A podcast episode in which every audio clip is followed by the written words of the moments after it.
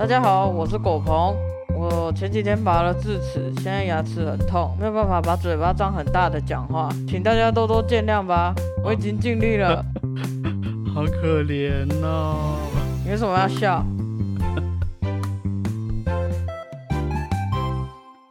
是真的很痛，因为我有缝线，嗯，就很像是有伤口那样。你知道我笑我都我要这样，这样。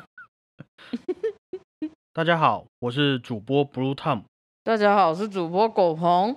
这个副语数 好可怜。不要笑。这个礼拜啊，来到我们的八月，距离二零二二大概只剩下一百五十天左右了啦。天哪，怎么那么快？果鹏今年过到现在啊，有没有什么感想跟大家分享一下？唉，除了体重，我不知道还有什么有长进的。哇，很实际耶。那有没有一些你今年想要做到的事情，然后你还没有做的？我今年想要跑马拉松啊，可是疫情就来了，我没有地方训练。好了，借口。好，那剩下的这一年的时间也要好好把握，好不好？好，好。那这个礼拜呢，是我们的奥运周，嗯，相信大家也是看得很紧张啦。对啊，我在录音前呢，也还在看我们小戴打球，真的是很刺激哦，受不了。嗯嗯嗯。不过我们还是要恭喜一下那些站上世界舞台的运动家，不论比赛的成绩如何。其实他们和许多的艺术工作者都很像，都是经历了好几年的努力，就为了站在台上的那一刻。真的，台下十年功，台上一分钟。真的，所以有时候啊，看到他们在台上流下的眼泪，也都会很感同身受啊。真的，我都看到快流眼泪了。对，虽然我们不能去定义说，哎，到底谁付出的比较多，谁比较辛苦，但是。一个人长期下来的努力，他的目标就为了那几分钟的呈现和成果，他们那种对自己的鞭策啊和责任感是非常值得敬佩的。真的，所以不论是奥运也好，或是国际肖邦钢琴大赛等等，虽然比赛都会有结束的一天，但还是希望大家在每一场比赛结束之后，也愿意继续为这些默默付出的选手们给他们加油和鼓励，好不好？真的，加油！好，那果鹏，我们就来进入今天的正题吧。好的，欢迎来到本周的音乐周报。等下你念那个会不会很辛苦？还是我念就好？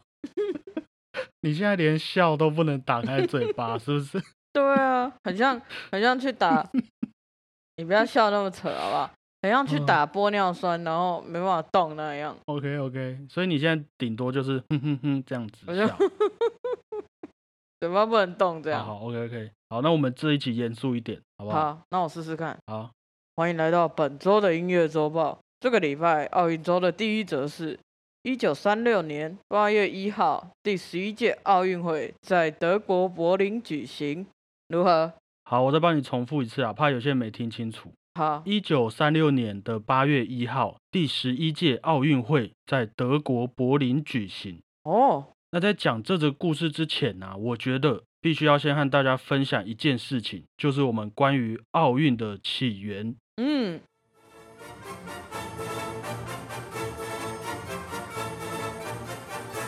奥林匹克运动会是由古希腊当时的各个城邦一起举办的小小运动会。那它的地点呢，就是在希腊的奥林匹亚。所以我们叫它奥林匹克运动会哦，所以这是一个地名啊，这是一个地名哦。那但是啊，这个运动会后来被一位罗马皇帝给废除了，于是就停办了将近一千五百年左右，太久了吧？超级久，直到十九世纪才被人们发现这个运动场的遗迹，还有这个历史。嗯，于是，在法国。有一位叫做顾拜旦的公爵，就发起了现代的奥林匹克运动会。嗯，一八九六年开始，每四年举办一次，中间只有停办过三次。为什么？分别是在第一次和第二次世界大战的期间啦。啊，那个时候还办奥运就很白目了。稍微稍微，还有去年因为 COVID-19 的关系，东京奥运延期了一年嘛。哦，对对对对对。嗯，那我们现代奥运的发起人顾拜旦公爵，他曾经有说过，他认为啊，奥运的精神在于相互理解，嗯，友谊的交流，还有团结一致和公平竞争。嗯，所以其实奥运的另一层目的是希望能透过运动，透过体育赛事来促进人类社会的和平。哇哦，很棒的活动哎！对啊，那也希望在这个运动赛事上啊，任何人都可以不要被歧视，无论是你的种族、肤色、性别，或是性取向、语言、宗教、国籍、政治，或是你的财产、血统、社会地位，或者你的经济实力，很多啦，嗯，都能平等的在这个运动会上，在竞技场上来一场公平公正的较量，这样子。没错。所以，我们奥林匹克的思想啊是非常崇高的哈。嗯，那在我们理解这些初衷之后啊，再去看比赛，或许也能在电视前面体会到一些选手想要传递给我们的运动家精神啦。嗯，好啦，啊，陶金公要贼，我要来讲重点嘛。这个一九三六年八月一号的第十一届奥运，是历史上的一次非常特别的奥运。为什么？对，为什么嘞？因为它是由德国的纳粹所举办的奥运会，由一位掀起种族主义战争的领导者希特勒所举办的奥运会。哇塞！所以我们可想而知嘛，我们刚刚才聊完那些奥运的初衷，那这次轮到纳粹要举办奥运这件事，一定是被疯狂的抵制啊！大家都抗议，都希望说不要举办嘛。嗯。那不过这些抗议、这些声音最后还是失败了。大家也都很识相的，各个国家为了不要和当时的纳粹作对啊，也都几乎不会让犹太人上场比赛啊。那最尴尬的是，据说啊，现代奥运发起人，我们刚刚说的顾拜旦公爵，嗯，他也半强迫的接受了一些德国纳粹的贿赂，嗯，所以台面上他也是表态支持。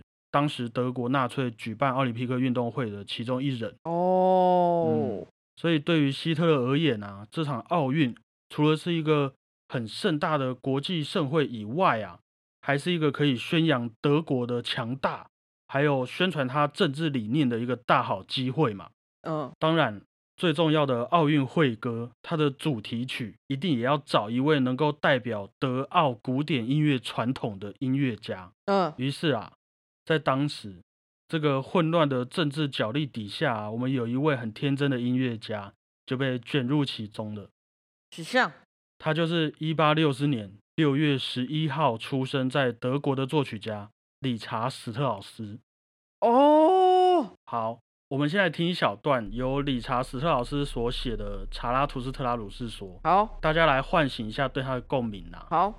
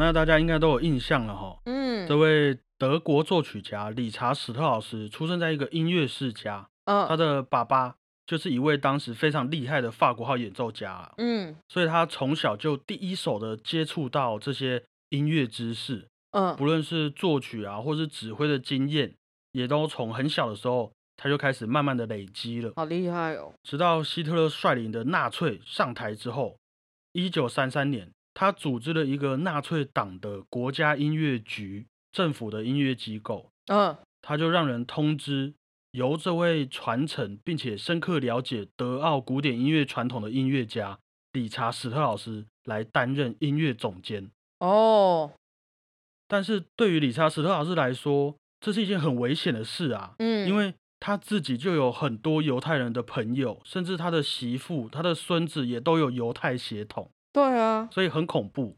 于是啊，他就认为说，好，那不然我就乖乖的让纳粹去挂名就好。嗯，我就挂名当这个总监啊，我也不要去惊动政府，也不要明目张胆的反抗他们。嗯。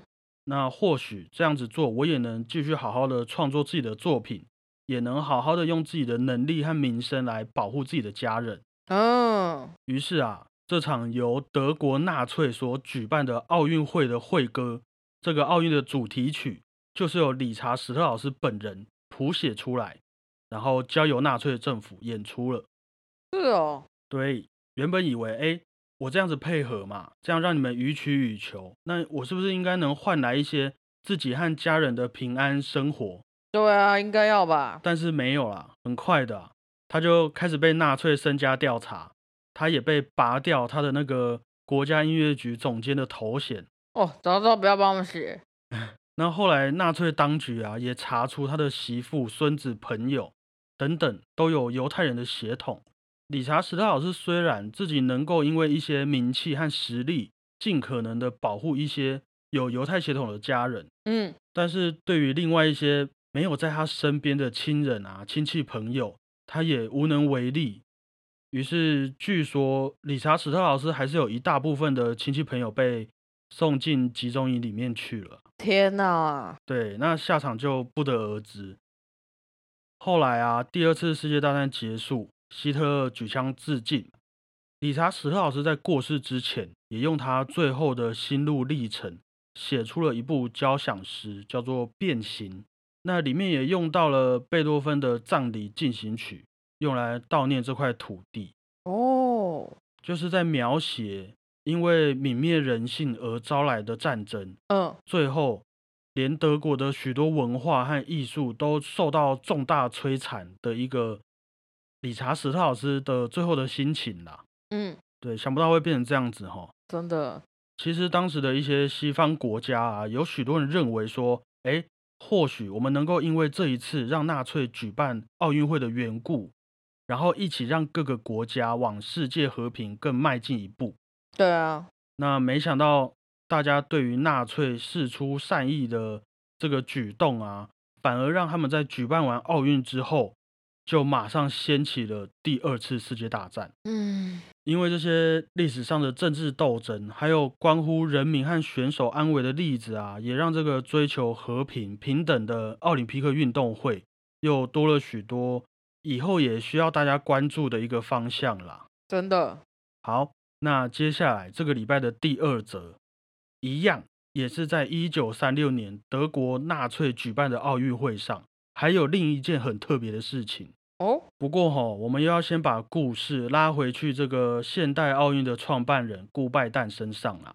嗯，当初其实顾拜旦为了要实现他的理想啊，他就觉得，哎，我们不应该只推动每个人在生理上的进步，也需要在心理上能够熏陶到每一个人嘛。嗯，于是他就开始在奥运会场上筹划艺术竞争的项目。哦，那是什么？那个时候有建筑、有文学、音乐和绘画的比赛等等。哦，到了一九三六年的德国奥运，理查·史特老师在现场指挥完他为这次奥运写的主题曲之后啊，有另一位和理查·史特老师同一天六月十一号生日，但是小他四十六岁的台湾音乐家也有报名参赛这次的音乐项目，他就是姜文也。没有错，他就是当时只有二十六岁的姜文也。哦，嗯，姜文也啊，在一九一零年出生于台湾日治时期的三支。嗯，那十三岁那一年，他就去了日本留学，开始学习他最喜欢的音乐。后来，实力很强的姜文也也参加了很多大大小小在日本举办的音乐比赛。嗯，但是啊，因为他出身台湾的身份。让他一直以来都只能获得第二名啊，那第一名往往都是谁嘞？往往都重缺了哦。那换句话说，我让一位殖民地的小孩子得到第二名，已经是对他很大的鼓励了。嗯，直到一九三六年啊，姜文也也用他在台湾成长的回忆，写出了一部叫做《台湾舞曲》的管弦乐作品哦。然后在日本的初选当中啊，脱颖而出，终于能够和其他四位日本大师的作品并驾齐驱，嗯，一起得到了参加一九三六年德国奥运的参赛权。太棒了，很厉害。嗯，当然啦，那当时是日治时期嘛，即便姜文也是台湾人，那也依旧只能代表日本参赛。嗯，不过令人想不到的是啊，姜文也的这首台湾舞曲，让他一路过关斩将，拿到了当时德国奥运管弦乐作品比赛的第四名。哦，很厉害哎，已经很厉害了，没有错。嗯，其他和他一起参赛的日本大师啊，都没有得名。哦，所以当这个消息传回到当时的台湾啊，直接报章杂志上面就疯狂的报道嘛，大家都很开心。嗯，但是在日本国内的媒体啊，相对来说就很低调了啦。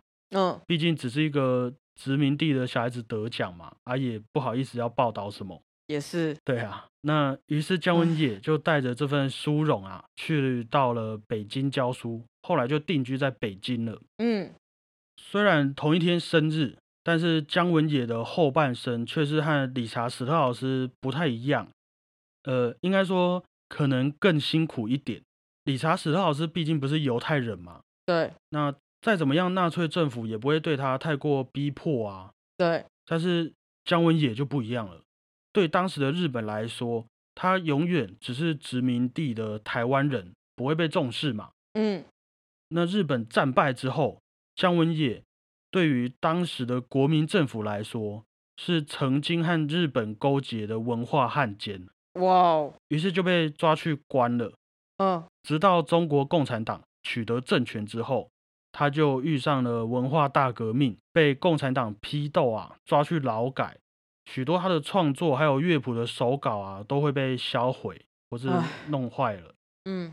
一位曾经在奥运会场上得奖的台湾音乐家，嗯，最后变成了一位扫厕所的工友北北。怎么会这样嘞？即便如此啊，姜文也还是没有放下他最喜欢的音乐。他最后一部作品就叫做《阿里山的歌声》哦，据说是他妈妈从小唱给他听的台湾山歌的旋律吧，然后他把它谱写成曲子，好酷哦。那这些。属于台湾的旋律，这些台湾的歌曲，直到姜文也过世之前，他也从来都没有忘记过。嗯，很感动哈。嗯，一场由德国纳粹举办的奥运会啊，让这两位同一天生日的音乐家的人生有了一点点的交错，一点点的关联性啦。对。但是对我来说，更像的是，他们都很热爱自己生长的那一块土地。嗯，即便都遭受到了政治上的迫害啊，依旧没有妥协，用他们的音乐说故事的方式。对，这次在东京奥运的开幕典礼上，也有演出了约翰·兰农和他的伴侣小野洋子共同创作的歌曲《Imagine》。对，没有错，《Imagine》歌词上大概是在表达说，我们可以想象一个国家与国家不再有界限。种族与种族之间不再有仇恨，嗯，人与人之间没有对立，也没有分裂，大家都像兄弟姐妹一般。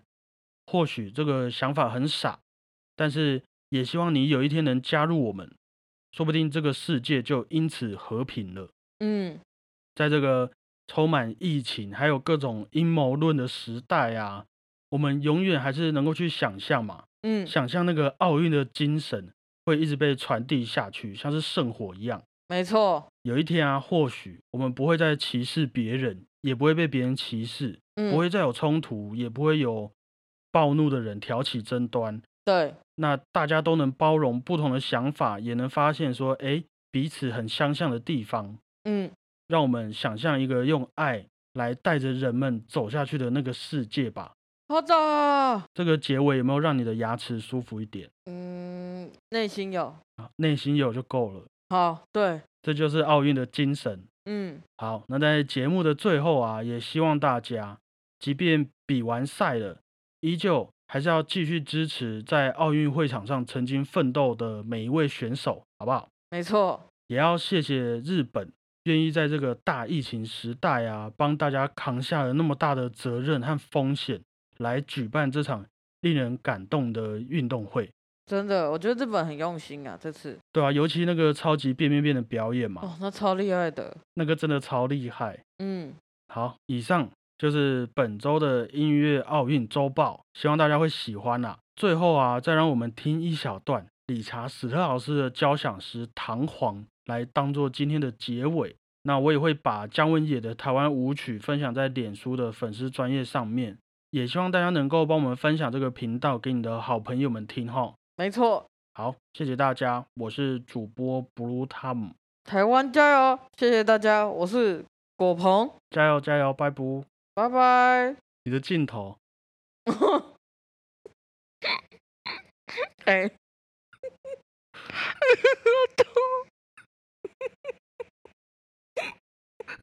别笑，别笑。